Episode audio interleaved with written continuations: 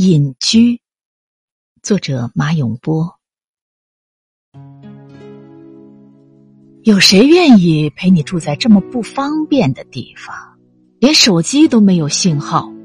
再说，还得一笔钱买房子、买园子、种菜，适应山里说变就变的天气。但我还是喜欢那向日葵排成的栅栏。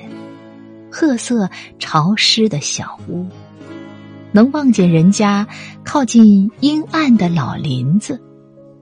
一条发白的土路，连接起织渔网的河滨与后檐的寂静。或许你可以常来坐坐，像个客人，一起走走。